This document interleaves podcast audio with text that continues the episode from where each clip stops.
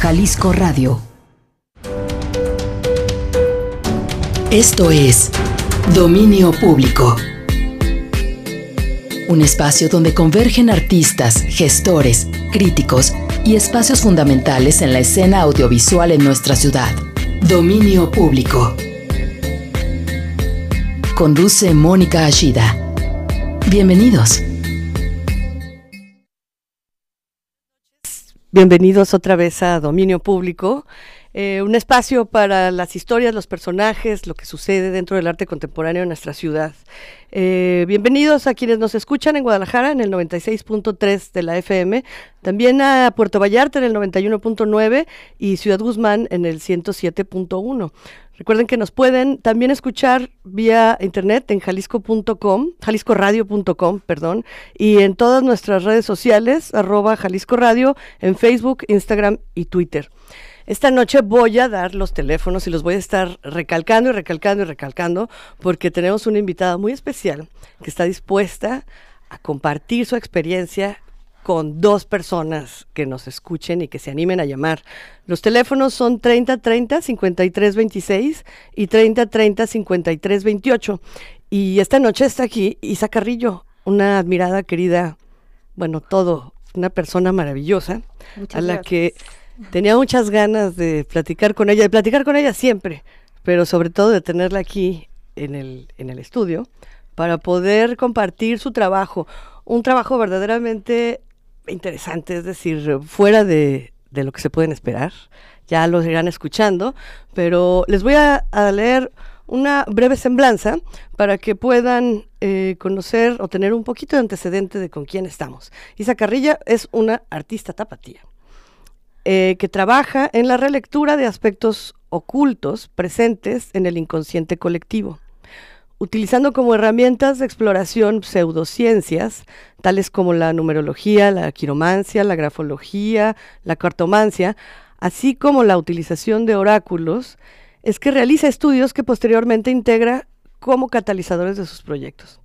Isa ha sido becaria de programas nacionales como el FONCA, el SECA, en Proyecta, PAUS Residencias, el PECDA, en la Fundación Calosa. Bueno, eres, tiene un currículum verdaderamente importante y con exposiciones no solamente locales y nacionales, sino también a nivel internacional. Isa, bienvenida, muchas gracias por estar aquí. Ay, gracias a ti, Mónica, por la invitación. No, pues traigo, me eché hoy toda tu página, porque definitivamente hay muchas cosas que me gustaría que platicáramos, pero creo que podríamos empezar por el principio. Tú eres egresada de la Universidad de Guadalajara, ¿verdad? ¿Estudiaste artes? visuales con orientación en pintura. Así se llamaba antes, pero bueno, me licencié apenas hace unos años y ya cambió ahora el título eh, de licenciatura. ibas a ser pintora y ahora qué eres? Yo sí me titulé con ese título porque cuando lo estudié así era orientación en pintura, pero ahora ya no me acuerdo cómo se llama. Se llama de otra forma. Ya es como más general, ¿verdad? Ya no es tan específico en si eres pintor, fotógrafo o escultor o algo así. Bueno, pues tu formación supongo que es lo que da pie a todo lo que viene después. Platícanos de tus... ¿Cómo es el inicio de tu carrera? Por ejemplo, estudiar pintura supongo que determina muchas cosas, sobre todo en la universidad, como hacia dónde las herramientas, hacia dónde puedes eh, orientar, de al menos al inicio, lo que eh, es o se va a basar en tu carrera artística, ¿no? Es decir, ¿cómo, cómo empiezas? ¿Qué tipo de trabajo utilizas?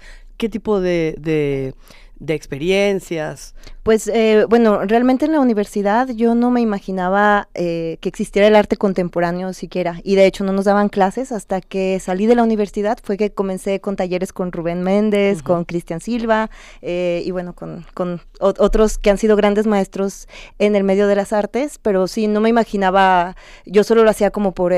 realmente yo quería estudiar cine. ah, Entonces, esta fue la opción B. ¿Y cómo fue posible? ¿Cómo fue posible? Que no entraras a cine. No, pues porque era carísima la carrera. Entonces, eh, esta fue mi, segunda opción. Pero aún así yo la idealizaba de otra forma que resultó muy diferente después. Y eh, creo que, bueno, yo sí hacía estos cuadros terribles con piroxilina y autorretratos, sacándome el corazón, estas cosas. Wow.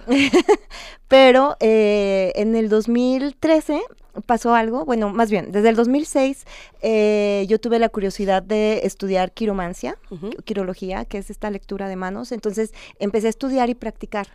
Y entonces eh, comencé a leer manos y lo hacía como de forma informal, con amigos, familiares. por interés personal. Por interés personal. Yo desde niña he sido, em, me, ha, llamado mucho la atención, eh, digo, estos conocimientos ocultos, esotéricos, y digo la palabra esotería eh, con todo el respeto porque se refiere a algo, digamos, oculto y ancestral. Entonces, así es como yo lo considero, con, con un respeto inmenso.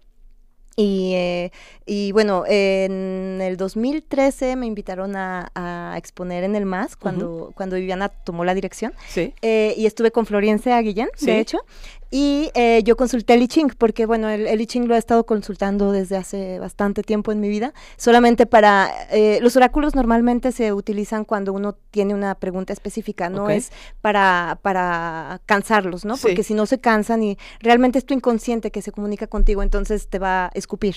Eh, entonces hay que tratarlo todo con mucho respeto y bueno, en esa ocasión el, el I Ching me dijo que saliera del closet, digamos, en cierta forma, y entonces fue que mi mi propuesta fue abrir sesiones de quiromancia o quirología al público en general y eh, hacíamos un intercambio, yo les leía las manos y ellos me daban una historia personal a cambio. Entonces eh, hice esta recopilación de historias que, que, luego empaté con unas fotografías que tenía de mi archivo de fotos. También soy coleccionista de cositas, entonces, este, eh, pues bueno, así fue como la, primera vez que salí del closet. En esa exposición entonces, es, en el más en donde ya abiertamente decides integrar eh, toda esta parte de interés personal, ¿no? como de una curiosidad personal a tu trabajo artístico. Anteriormente tuve el Fonca y con ese fue un proyecto de pintura específico y era basado en hechos sobrenaturales, fantasmagóricos, también. Era como, eh, como yo podía incluir estos intereses, pero fue el más el que determinó que ya me abriera totalmente y entonces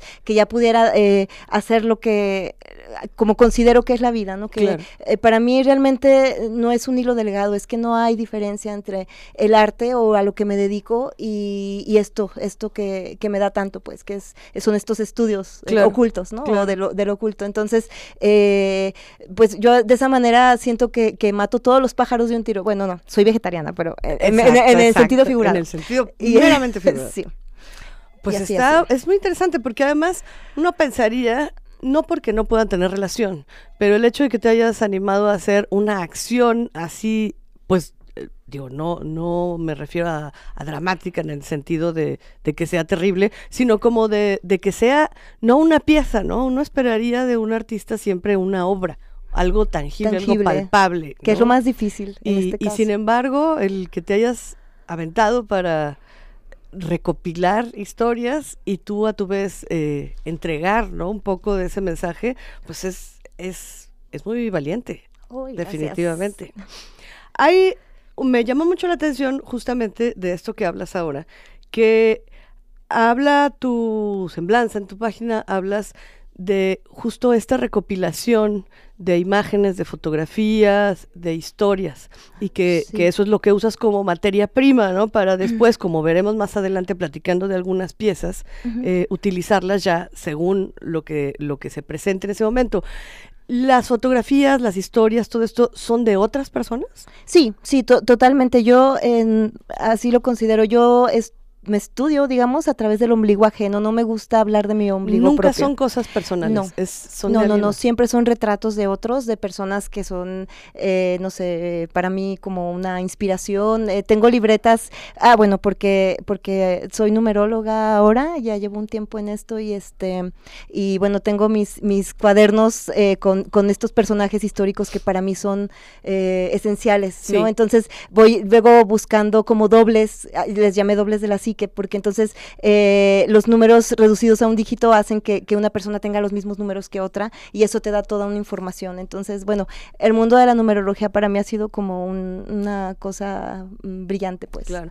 Hablas de personajes que han sido inspiradores para ti. Sí, desde... Pero también pueden ser coincidencias, es decir, cosas que te encuentres. ¿O sí, todo, todo. que tener esa relación No, no, no, todo el tiempo. Yo realmente creo que todo en la vida es como un espejo. Entonces me, la paso buscando eh, símbolos todo todo el día. Por eso te digo que es, que es parte, o sea, yo, para mí ya no hay hilo que, que, que separe, sino que es totalmente, o sea, hasta mis sueños los anoto, tengo, es, es una, digamos, hasta una especie un poquito como de obsesión que, que vivo. Sí, ya no pero, hay separación. Pero no hay separación, entonces todo el tiempo trato de estar eh, conectada a algo, no sé a qué, pero Sí. a esta cosa y no, no puedo ya desconectarme, entonces para mí no es coincidencia que llegue una pluma blanca a mi mano sin querer, ¿no? O encontrarme a alguien o leer cierta frase en la calle o, no sé, perder el camión o qué sé yo, no sé. Claro. Debe ser agotador. Eh, no, eh, es, No. para mí es este súper emocionante. Wow, o sea, es, Sí. es el leer constantemente todas Eh, las sí. señales, cualquier gesto, ¿no? Todo lo No, que digo, sucede. tampoco así tal cual, digo, también tengo no, como... no, no pero- mientas, Isa, no mientas. pero me encanta, me encanta ver, me encanta adivinar a esa persona de seguro es tierra y entonces lo adivino Sí, wow. y los asusto a veces Pues eh, eh, justamente, ¿no? Es algo que, que ya no puedes para evitar. Sí, Es ya no se puede A las evitar. personas ya no las ves. No, bueno, sí, las veo, las veo atrás, de atrás, de atrás, veo, veo como trato de ver las capas que están detrás de las caras, entonces eso me encanta. Es. Qué barbaridad. Es un peligro entonces estar frente a ti. No, eso creen, vas, pero a, no. vas, a, vas a ver cosas que no. No, he visto muchas cosas, entonces no, no hay ningún problema. Bueno, además, hay algo que, que también me pareció absolutamente intrigante, que es que hablas de, de la obra como un puente, un puente entre estos mundos, ¿no? Sí. Entre un mundo material que en el que, pues, eh, estamos, ¿no? Sí. O, o bueno, eso es lo que- que, es lo que es vemos, lo vivimos, tangible. lo que Ajá. tocamos, lo que olemos, lo que sentimos. Y este mundo invisible, cuando hablas de un mundo invisible, hablas de algo espiritual, hablas de otra dimensión, Hablo de lo que creo que, bueno, de, de lo que parten estos est- estudios ocultos, no sé, desde, Sí. eh, que es el hecho de eh, que la...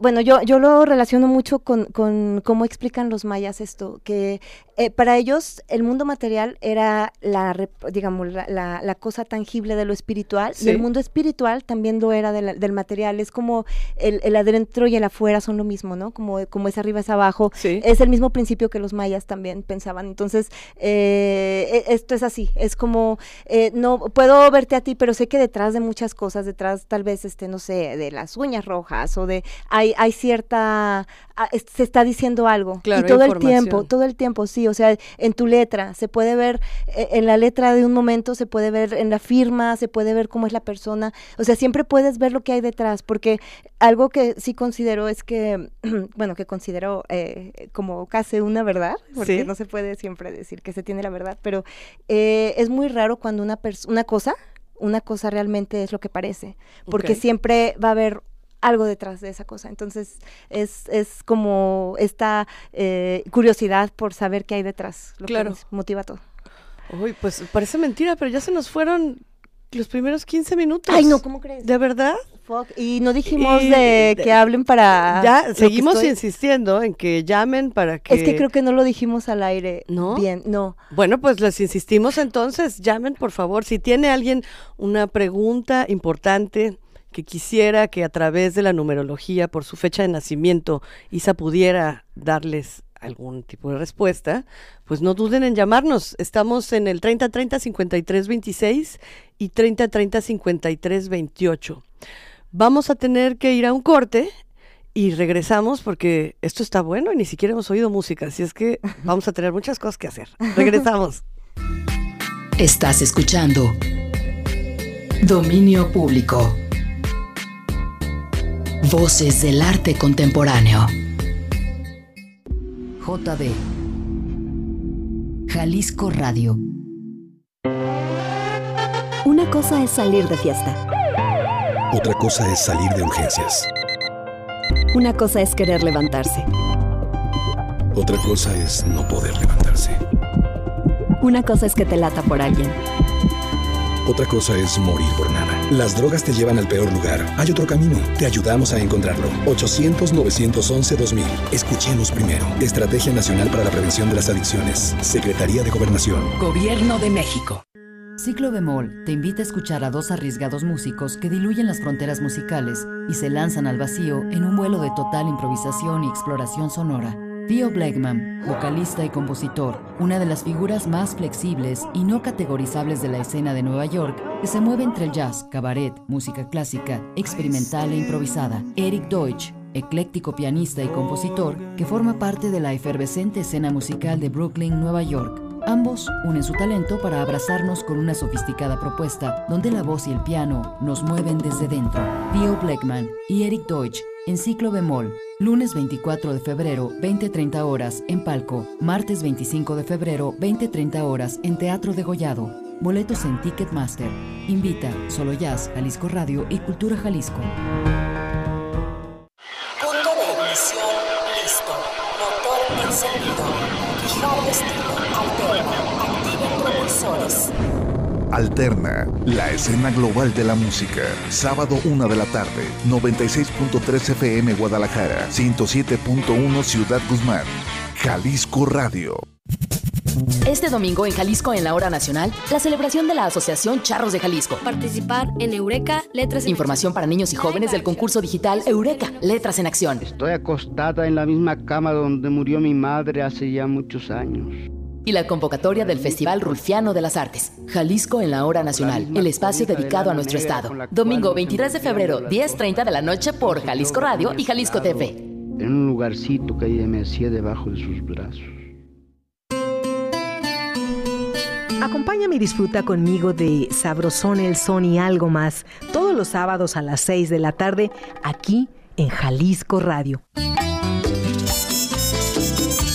Sabrosón el son y algo más es para ti, es para bailar, es para disfrutar, es para todos.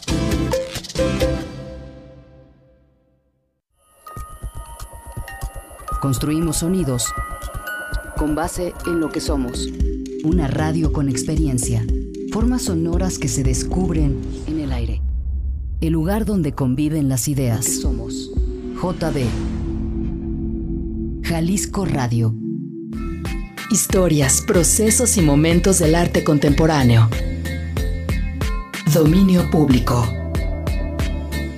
Regresamos. Estamos de regreso en Dominio Público. Esta noche estamos platicando con Nisa Carrillo, quien nos hablaba un poco de cómo ha ido relacionando su, una pasión personal y un interés eh, profundo, ¿no? De, de, de, las mancias, digamos, de estas artes adivinatorias eh, pseudocientíficas, pero que tienen un peso importantísimo, ¿no? Y cómo las ha ido desarrollando y mezclando con su quehacer artístico. Eh, Isa, pues seguimos contigo. Eh, habíamos lanzado ya una, una convocatoria para el público que nos está escuchando, para que puedan llamarnos y dejarnos su fecha de nacimiento y una pregunta personal importante, para que a través de sus números Isa pueda decirles, esclarecer un poquito qué es lo que puede pasar. Los teléfonos en cabina son 30 30 53 26 y 30 30 53 28. Estamos eh, eh, al aire en, en 96.3 de la FM y en jaliscoradio.com. Nos pueden seguir también por Facebook, Instagram y Twitter. Ya están, eh, pues ya están llegando las llamadas. Fabián, que nos acompaña y nos hace el favor de estar en control técnico, creo que ya no se da abasto. Eh, porque siguen sonando los teléfonos. Habíamos dicho dos personas. Vamos a ver este qué, qué tanto alcanzamos, porque sí me gustaría seguir platicando con, con Isa también su trabajo. ¿Cómo ves, Isa? ¿Te avientas una, Claro, una sí. llamada de una vez? ¿Una llamada? Sí. Digo, claro. una- uno de La- las- Norberto, Norberto Miranda, eh, nos, nos, no- no- no- este apellido no lo entendí. Feljan. Ajá, eh, nos llamó. Eh, solamente quiere saber algo en general de este año. Y eh, para Norberto este año es clave porque eh, digamos que Norberto tiene una llave maestra que es eh, la inteligencia, es súper inteligente, pero además eh, es algo psíquico también. y bueno, es eh, una persona que busca mucho el conocimiento. Entonces, este año para él es un crecimiento interno en ese sentido de conocimiento, de, de digamos, eh, de aislarse un poco del colectivo, eh, que comenzó desde enero a sentirse esto, pero lo va a sentir más fuertemente en septiembre. Y este, pero esto, digamos, que le, que le va a traer un beneficio en, en el sentido de eh, estos estudios que va a realizar o este conocimiento interno, en el que se siente un poco de presión normalmente para las personas, presión, o sea, no depresión, Sí, sino presión. presión. Eh, es como una especie como de año de en el cuando a un carbón se le aprieta y Sí. entonces se transforma en diamantes, algo así.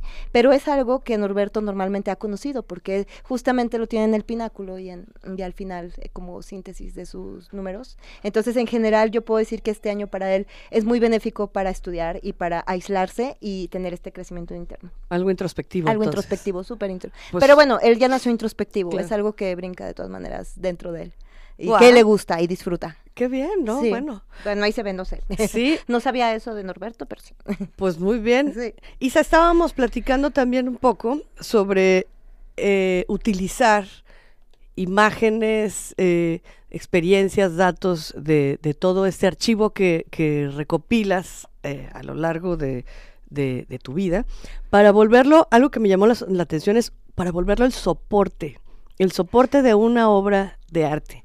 O sea, eh, suena fuerte, pues, ¿no? Porque uno pensaría literalmente, dices, ah, entonces pones un retrato y, y lo Interviene. intervienes y ya. Pero no, es un soporte Que- eh, de- no quiero volver a repetir la palabra esotérica, pero místico. Pero ¿Cómo, sí cómo lo lo es. utilizas como? Eh, no, es, es lo más difícil para mí porque el estudio es fascinante, el hacer estas prácticas, conocer a las personas, estar viéndolas y ver cómo, cómo realmente su naturaleza siempre sale a la luz. Sí. Eso me parece como emocionante, pero o leer biografías y saber que estas personas hicieron tal cosa y saber que esto no es coincidencia, eh, el que hicieran eh, tal o cual cosa, este, pero, pero siempre el, el- el bajarlo a la materia es lo más difícil para mí, entonces me la paso eh, llena de, mm, tengo muchas libretas, tengo libretas para todo, tengo libretas de todo, de verdad, entonces, Claro. este, tengo bastantes ideas, digamos, como, como ya recopiladas y entonces se van macerando un poquito como, como el vino, pero o como el vinagre, ¿no? También. Entonces, eh, y creo que, que, que ya cuando, cuando algo embona con otra cosa salen estas eh, soluciones que últimamente, por ejemplo, he hecho bordado y me fascina hacer el bordado porque me cansé un poco del dibujo y bueno, y hago estas cosas con telas, estoy explorando otras cosas con un amigo que es ingeniero, saludos Edgar, este que es, eh, que bueno, él, él, él me ayuda a hacer estas eh, como eh, materializar también y Sí. no, estas cosas como de manera, no sé cómo se diga, electrónica. Sí. no sé, Ah, ok.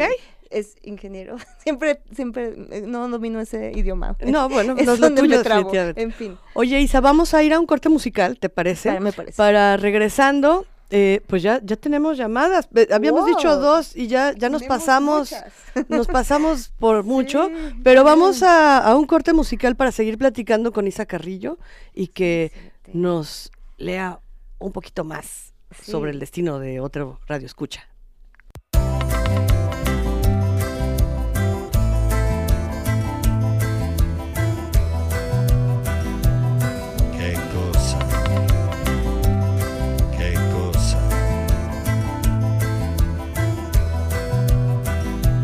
Cosa vuoi da me? Che cosa vuoi ancora? Che cosa vuoi di più?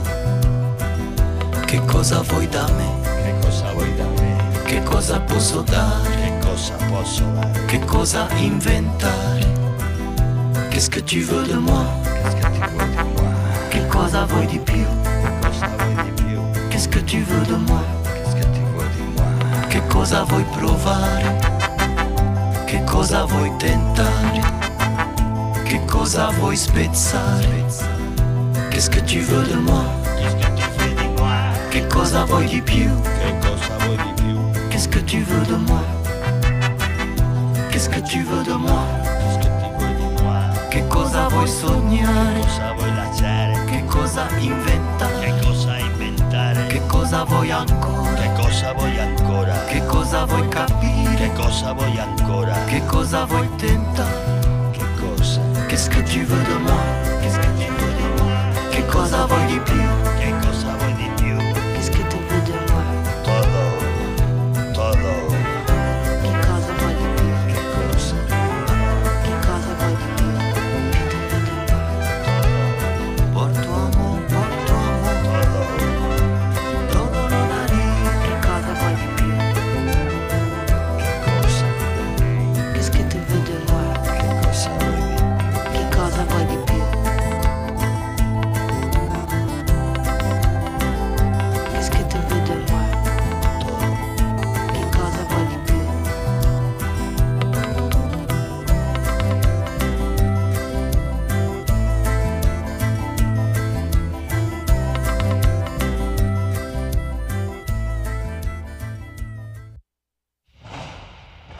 Estamos de regreso en dominio público platicando con Nisa Carrillo, que tiene mucha tarea. Aquí tenemos ya un montón de papelitos. Nos llamó Clemente Amezquita Gutiérrez, eh, pero no nos dejaron su pregunta. Necesitamos, tenemos la fecha de nacimiento, pero es muy importante que nos dejen la pregunta a la cual quieren que Isa eh, responda a través de su numerología. También llamó Yamilet de la colonia Arboledas, que nos dejó saludos. Muchas gracias. Saludos también para ti, con fecha de nacimiento, pero sin pregunta. Marcelo Nájera eh, nos manda saludos y dice que va manejando por el periférico, pero tampoco nos dejó pregunta. Eh, válgame, Rafael Castro Preciado, que también nos dejó su número, su, su fecha de nacimiento, pero no hay pregunta.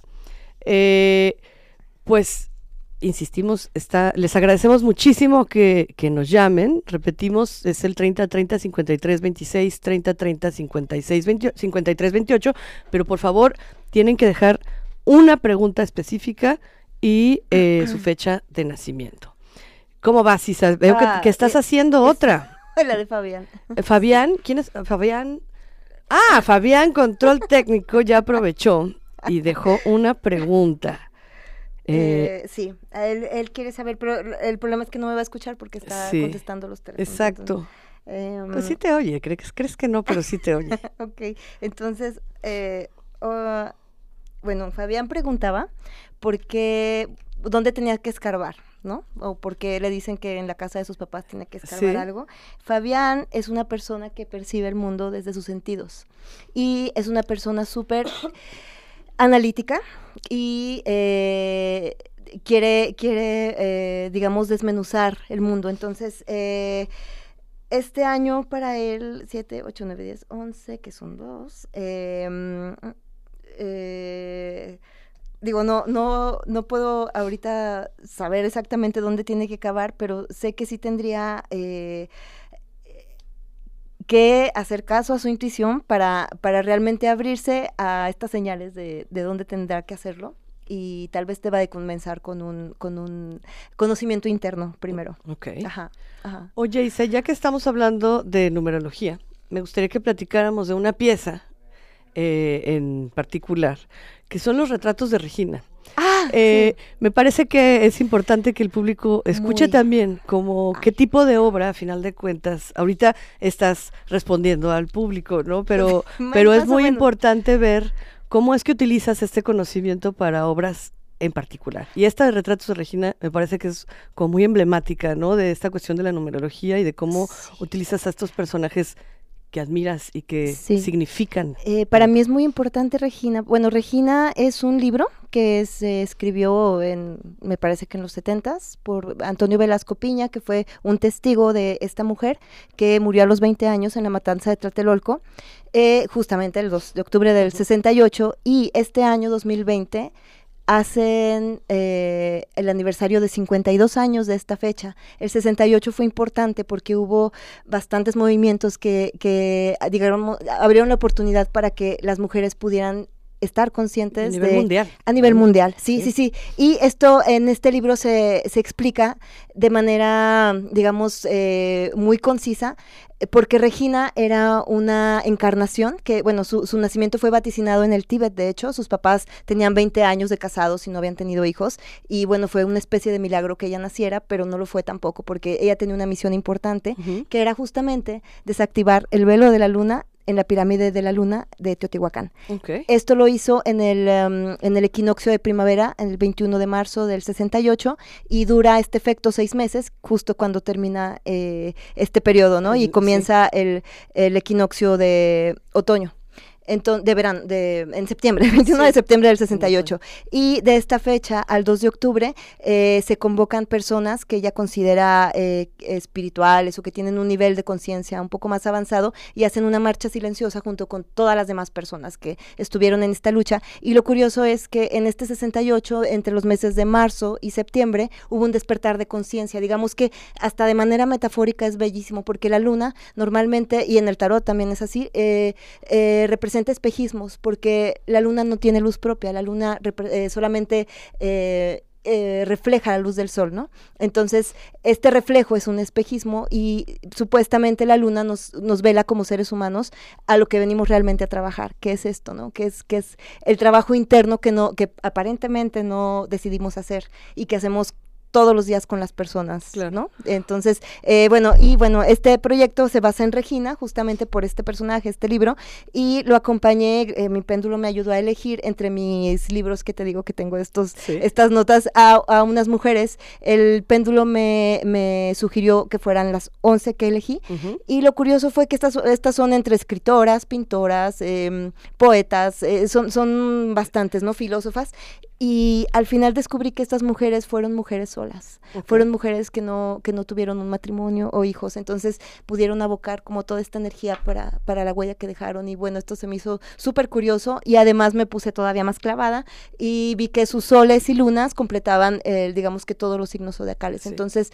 eh, al total, en total son 12 mujeres y las represento con bordados de sus números, pero los números acá los hago en números maya, entonces, bueno, los números mayas son los que utilizo, entonces se vuelven como, como una especie de símbolo que es muy práctica para bueno, no sé, así la considero, que, sintetiza totalmente cualquier persona, un niño podría decir que es un uno, ¿no? Este punto, o el dos, o el siete. Entonces, eh, eso es así. Y por otro lado, hice unos retratos también como de estas capas que te explicaba de las personas, que me parece, eh, por medio de telas, telas de lana. Se basan, eh, bueno, porque la lana es el, el, primer textil, el más primitivo que utilizamos. Y bueno, a mí me apasionó esto. Y me apasiona todavía porque esto no ha terminado, este proyecto, digamos, así lo materializo, pero sé que este año es súper latente, súper importante en ese sentido. Eh, y bueno, se está viendo, ¿no? Las mujeres también están teniendo el número 52, el que hayan pasado 52 años del 68 a esta fecha, es importante porque también, eh, bueno, eh, digamos que en, el, en, los, para los mayas el ciclo del 52 es súper importante. Entonces marca, digamos, una, un cambio trascendental. Y también eh, en, otras partes esotéricas también se puede decir eso del 2020. Entonces, eh, la conjunción Saturno-Plutón. O sea, sí, sí, es un año que está muy determinado para que caigan estructuras que ya no sirven más y lo estamos viendo, ¿no? Sí, es, bastante evidente. Algo que, que es imposible que lo vean porque estamos en la radio, pero que me gustaría que después investigaran y vieran más el trabajo de Isa, es la resolución formal, digamos, ¿no? De las piezas de arte, el, estos, estos dibujos de línea, todas estas formas geométricas que se dan a través de las conexiones de números entre sí, eh, son, son obras de arte formalísimas, son, de una belleza muy impresionante.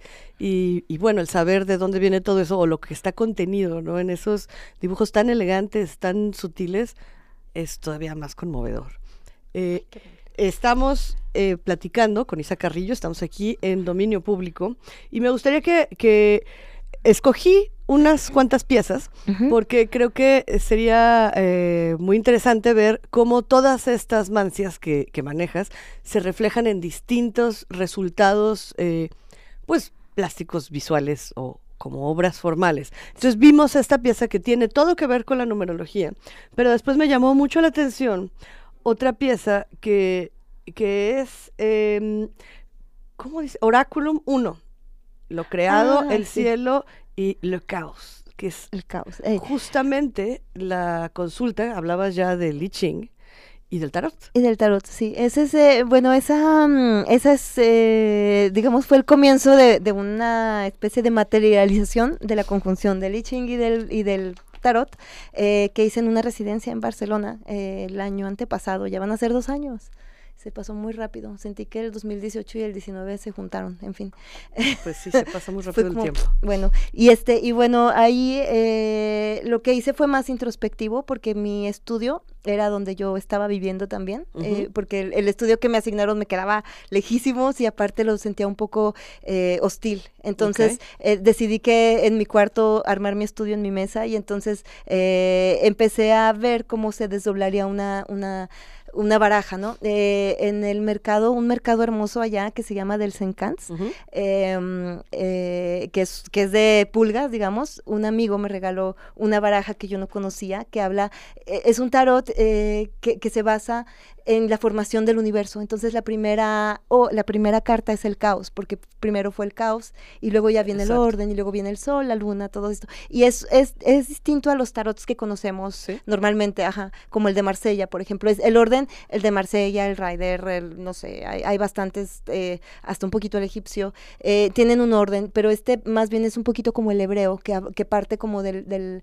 de cómo se formó el cosmos. Entonces, me pareció muy lindo utilizar, eh, porque bueno, consulté el I Ching en esa ocasión y la, el hexagrama que me salió fue el 1, que fue la misma carta del, del caos. Entonces, em, eh, pues lo, lo, lo uní, digamos, y hice estas piezas de colores con los, con los tonos que consideraba que me daba el I Ching y, y la carta también. Y el resultado es entre escultórico, eh, Sí. digo, son, son miniaturas. miniaturas Y que siguen en crecimiento, o sea, sí, Sí. las he seguido, eh, eh, com- digamos, como creciendo.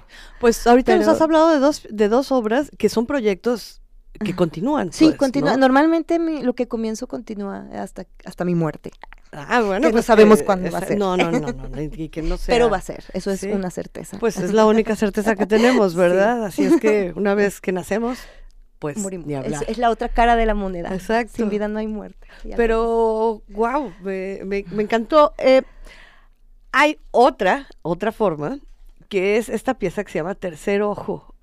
Ah, el sí. tercer ojo, ¿no? La glándula Pin- que pineal, tenemos, pineal, Sí. de- en medio de, de- De lo- de los ojos, tal cual. Y que Hay que activar. hay que activar y que habla también de una, una forma de, que se muevan o que puede controlar un poco los sueños, ¿no? Esta, este, este otro mundo, el mundo onírico. Esa pieza la hice específicamente porque Alan Sierra me hizo una curaduría en el MAS también, este, mi alma mater, parece ser. Exacto, por lo visto sí. y este, y bueno, esta, esta exposición hablaba de la salud. Y yo hice esta pieza como pretexto de lo que realmente quería hacer, que era este taller que di de eh, llevar un diario de sueños. Entonces, este era eh, el diario de sueños, una de las herramientas para poder despertar la glándula pineal. Pero bueno, yo llevaba también un otro montón de consejos, ¿no? Entonces, esto estuvo padre porque fuimos varias personas que durante 15, o sea, nos estuvimos viendo por tres veces 15 días eh, para ver si notábamos resultados. Yo, yo llevo muchos años haciendo mi diario de sueños, pero, pero me gustaba la idea de compartirlo, ¿no? Y de, de compartir esta experiencia. Entonces, eh, era un pino realmente, porque Sí. por eso se llama piñal, porque se asemeja a la forma de un pino. A esa de, forma. De los pinos, ajá, de, de- Sí. de la, esta maderita que Sí, se hace, ¿no? sí. Que, tan navideña. Y este, y bueno, hay, hay mil cosas detrás. Pues el tiempo vuela contigo. Isa. ¿Te Ah, parece si vamos a un corte musical y nos ligamos al corte y regresamos con ustedes?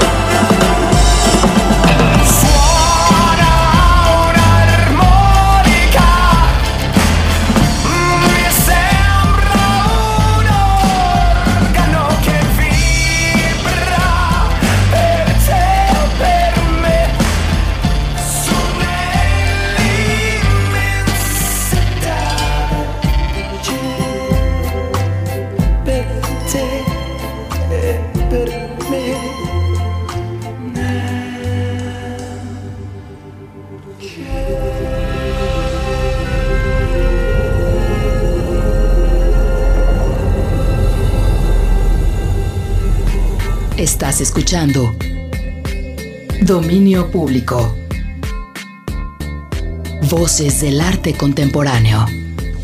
XCJB 96.3 FM transmite con 30.000 watts de potencia desde Guadalajara, Jalisco, México. XHCGJ 107.1 FM transmite con 3.000 watts de potencia desde Ciudad Guzmán, Jalisco, México. XHBJL 91.9 FM transmite con 50.000 watts de potencia desde Puerto Vallarta, Jalisco, México. Jalisco Radio. Jefatura de Música y Arte Sonoro presenta El Señor de los Sueños, un espectáculo escénico interdisciplinario basado en la obra pictórica de Rodolfo Morales, con música original de Carlos Sánchez Gutiérrez, interpretado por el Ala Balena Ensemble, con títeres de la cooperacha de Antonio Camacho y bajo la dirección de Jet Gailey. El Señor de los Sueños, sábado 22 de febrero, 20-30 horas, Teatro de Gollado, boletos en taquilla y Ticketmaster. Invita Jalisco Radio y Cultura Jalisco. Todos los sábados a las 11 de la mañana, escucha Jun Reggae. Lo mejor del sonido de Jamaica está en JB Jalisco Radio. Acompaña a Tony Silvano a recorrer los ritmos jamaicanos aquí en JB Jalisco Radio. Un saludo muy fuerte a, a toda la crew de Jalisco, mi hermano Tony Silvano, el programa Jun Reggae 96.3 de la FM. Bendiciones desde Mama África, Rascuco te lo dice. Sábados a las 11 de la mañana. Disfruta de Jun Reggae. Anda detrás de cada esquina. Vinos, gastronomía, música y actividades recreativas en La Vendimia, la mejor celebración del vino en México. 7 y 8 de marzo, Conjunto Santander. Boletos en conjuntosantander.com. JB. Jalisco Radio. Las voces del arte contemporáneo suenan aquí. Dominio público. Volvemos. Estamos de regreso en dominio público esta noche platicando con Isa Carrillo, a la cual le han llovido las llamadas. Eh, ¿Puedo mandar un saludito? Claro que sí, por supuesto. A mis amigos eh, Ale Ahumada y Tomás Páez que me están escuchando. Muy bien, claro que puedes. Y a mis roomies, Luisas Fernández. Que fue su cumpleaños, ¿verdad? Sí, de, de, una de las Luisas Fernández. Sí, la Piscis. Sí, sí. felicidades, que... Luisa Baby. Habíamos eh, dicho que las dos primeras personas, y resulta que aquí ya Isa trae un papelerío en la mesa. Y queremos hacer todo, queremos seguir platicando de su obra, queremos escuchar música, pero ¿qué te parece si rapidito les, sí. les contestas? Voy a, a contestarle favor de llamar. a Clemente a Mezquita. Él dice que lo operaron del oído, eh, del oído a la cabeza en el octavo día y dice que sueña que pelea en la Revolución Mexicana. Él es un, eh, digamos, un, un, Leo, ¿no? Entonces él percibe el mundo desde la visión y eh, para él este año es muy importante porque cierra ciclos. Entonces, eh, tal vez esto, estos son como sueños recurrentes porque necesita cerrar un ciclo que tiene que ver con una batalla interna okay. y bueno, y que tendrá que ver con su oído. Enrique Valencia, Teresa Valerio y Rafael Castro. Lo que preguntan es, eh, Rafael, si podrá emprender crecer más en todo lo que realiza. Yo digo que sí, porque es un cáncer, eh, es una persona que siente todo, solamente que no se eh, desfogue en sus sentimientos y solamente vaya como al, al, polo opuesto que es uh -huh. hacer, ¿no? Que es el, el realizar. Sí. Y el ser constante y concretizar las cosas.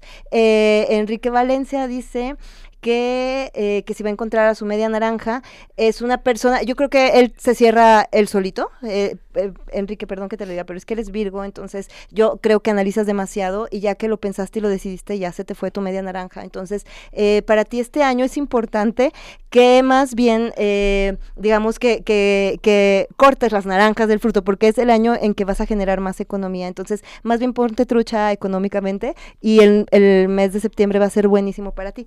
Y, ay, me siento como, oh, me bueno, siento pues como de televisión. Aquí, y Teresa Valerio dice que si se va a acomodar su carga de trabajo. Ella es una Capricornio, entonces, Teresa, yo sé que tú has sentido, eh, te has sentido como una burra de carga, yo te lo digo porque yo también lo soy, eh, y eh, tú eres muy líder, entonces creo que más bien tienes que empezar a soltar, es, es fundamental que este año te liberes de muchas estructuras que ya no te sirven. Entonces, eh, bueno, es lo que te puedo decir. También otra cosa, tú también cierras este año ciclos, entonces es un ciclo bien importante porque eh, van a, vas a tener que deshacerte de desde cosas credenciales hasta amistades y relaciones. Entonces, eh, va a ser duro, pero es un crecimiento buenísimo. No, bueno, pues ahí está. No fueron dos, fueron muchos. Ya hasta perdió la ya se le fue la respiración a Isa de lo carrera que la tenemos. Pero eh, ¿Qué hacemos? ¿Oímos otra canción? No sé. Pues sí, vamos a oír otra canción para regresar lo antes posible y seguir platicando contigo, Isa Carrillo.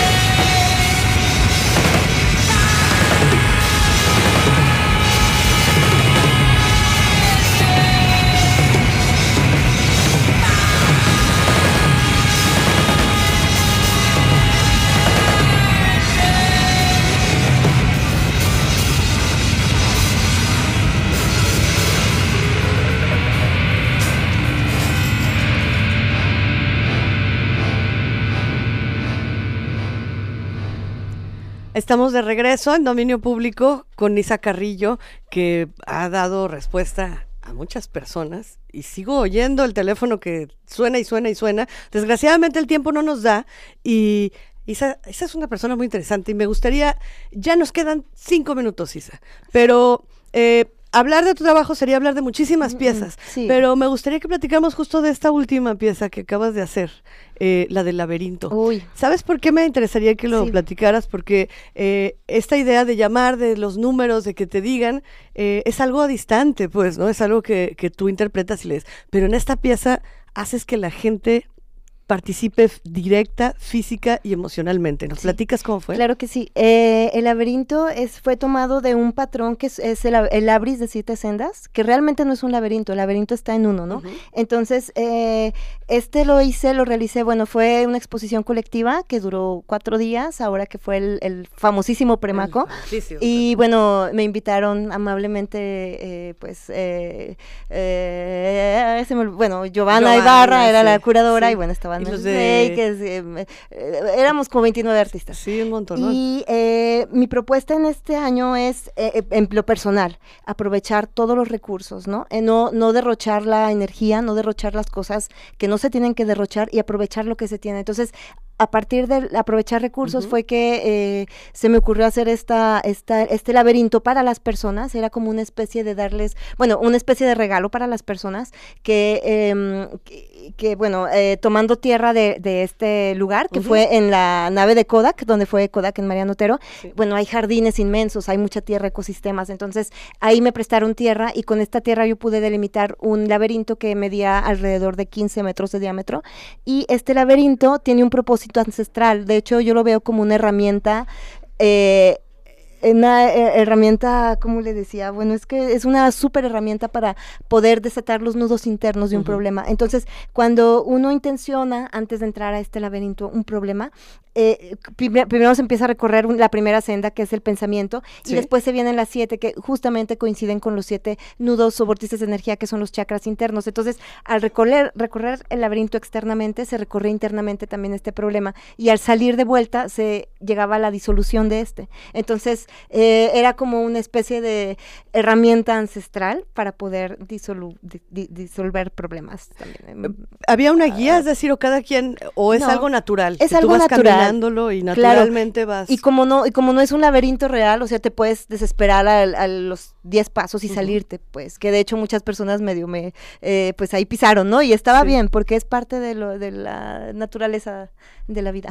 Pero es una oportunidad, bien lo dijiste, ¿no? Es un regalo, una un momento, ¿no? Una oportunidad de de, tecnología, de, de accesar o tener acceso a una tecnología ancestral, sí.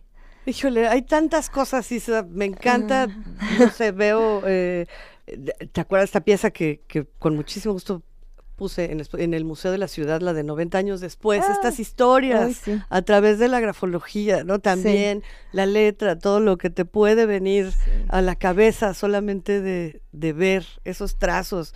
Eh, ay, los prototipos dimensionales esta idea de, de, los mundos, ¿no? Paralelos, del poder acceder a otra dimensión. Sí, que en este realmente estamos en otro también, ¿no? Es, esa es la idea, eh, en general. todo, todo y cada una de las piezas nos hablan de muchas cosas. Ah, perdón, en lo que tú lees, eh, un saludo grande a Mercedes. Perfecto, Mercedes, saludos. Saludos. Pues eh, habló también Laura Cuarto, Cuarto, Huerta. No, bueno, no lo entiendo esta letra. Muchas gracias a Fabián porque eh, aparte de los controles técnicos ha estado en, los teléfonos, entonces ahora lo traemos de un lado para otro. Eh, pues Laura, desgraciadamente ya nos quedan menos de dos minutos. No sé, Isa, porque ella quiere saber cómo le va a ir en su trabajo, la salud, tiene vecinos conflictivos. Si tienes vecinos conflictivos, debes de ver el conflicto que te representa a ti, porque te está llamando algo que, tiene, que, que, es tu verdadero conflicto. Entonces no son los vecinos, eres tú. Eh, perdón, ¿qué te lo diga? Bueno, no te conozco, sé que eres del 17 de septiembre, lo cual quiere decir que eres Virgo, entonces puede ser que estás exagerando un poquito con los vecinos. Ok, muy bien. Eh, y bueno, eh, 8, 9, 10, 11, 12, para ti este año es de mucho trabajo interno también, ¿eh? es de mucho aislamiento, o sea que puedes recogerte para poder eh, solucionar esta parte. Los vecinos son una herramienta para ti, para que puedas resolver ese conflicto que, que te hace verlo en ellos. Ok, no sé, el reflejo como hablabas tú, ¿no? Tal cual. Esa forma de, Sí. de siempre tenemos que hacer una Sí. autocrítica también. Sí, ¿no? claro, súper mismos. Sí. Sí, pues si no hacemos eso, nunca Sí. lo lograremos. Pues eh, me da mucha pena, y sé que no nada más a mí, porque eh, la gente quiere, quiere, quiere platicar contigo y quiere que escuchar lo que le dices, pero tenemos solo una hora. Creíamos que iba a ser demasiado y fue muy poco. Y se nos fue. Isa, para que el público vea tu trabajo, es muy importante, véanlo, no nada más eh, escuchen como toda esta parte, que es muy interesante, pero también véanlo. ¿Dónde pueden ver tu trabajo? Eh, tengo mi página que está súper fácil, es isacarrillo.com.